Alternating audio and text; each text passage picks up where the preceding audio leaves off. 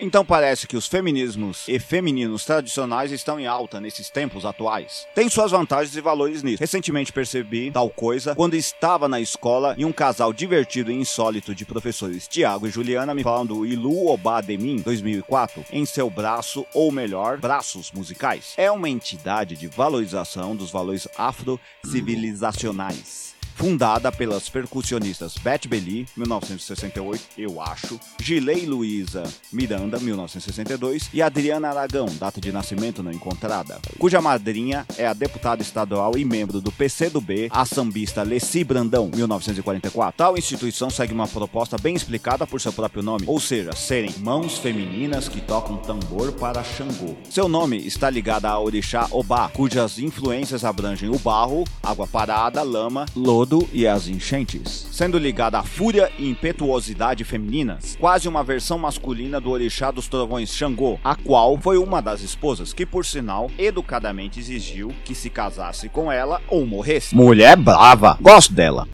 Sombrionauta apresenta Discretas Distopias, Opinião 2024, Ilu Obadimin, Filho de Carnaval 2024, uma das terceiras mãos de Xangô. Antes de continuar, agradeço se puder compartilhar, curtir e se inscrever no canal deste podcast. Porém, Xangô tende a ser meio namorador e depois veio a ter outros relacionamentos. Obó meio que ficou ok, valeu, e continuou sua vida pois não era submissa. Esse aspecto é bem interessante. Femininos sagrados que não são necessariamente ligadas à subserviência ao masculino. Em verdade, ela parece ser o aspecto dividido em três da esposa desse orixá. Esse bloco de samba escolhe Obá em seu nome justamente porque ela pune os homens que vêm a ser violentos com mulheres e em certa medida me lembrou a personagem Nanisca do Mulher Rei, filme 2022. Então a proposta desse bloco e da instituição por trás dele é o empoderamento feminino por meio da violência musical, ou seja, tocar tambores. Ok, se você achou que violência é algo pejorativo, é é porque nunca tocou um tambor. Tocar bateria é uma das coisas mais interessantes e libertadoras. Aprender o ritmo e força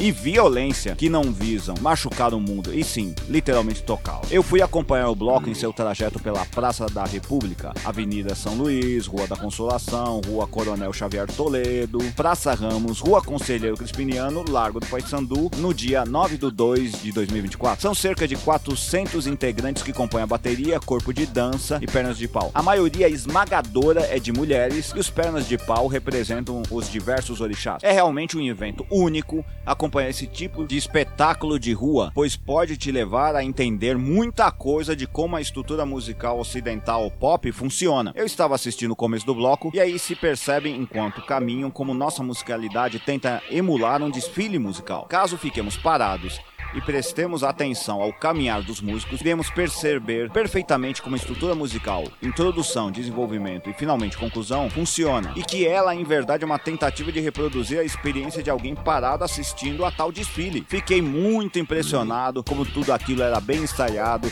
e como em dado momento parecia fora de ritmo, mas quem na verdade estava perdido era eu. Esse tipo de espetáculo deve ser apreciado pela participação mais do que meramente assistido. Logo, eventualmente percebi que o que parecia fora de de ritmo, para mim, era a preparação para a nova sequência de toque sublime, mas não aquele meio chato dos alemães, sendo mais algo como: caramba, parecia estranho porque eu não estava dançando direito. Houveram algumas cenas de violência desagradável e de agressão e roubo, contudo, parece ter sido isso uma tônica nos carnavais do Brasil pelo descaso coletivo e aparentemente unânime de todos os partidos políticos brasileiros que gestavam a organização das comemorações país afora. Parece que Obá tem de se mostrar mais exigente com o mundo atual e não esperar que Xangô se movimente para isso. Siga para a parte 4 final, democratura. Se você apreciou, compartilhe nas suas redes sociais. Dê um curtir se você estiver no Facebook, dê 50 palminhas se você estiver no Medium e dê finalmente um curtir e um compartilhar se estiver no Facebook ou se estiver no WhatsApp, envie para seus amigos. Se estiver no TikTok, compartilhe também e divulgue. Se estiver no YouTube, se inscreva em nosso canal. Até mais. Até a próxima. Obrigado. Obrigado.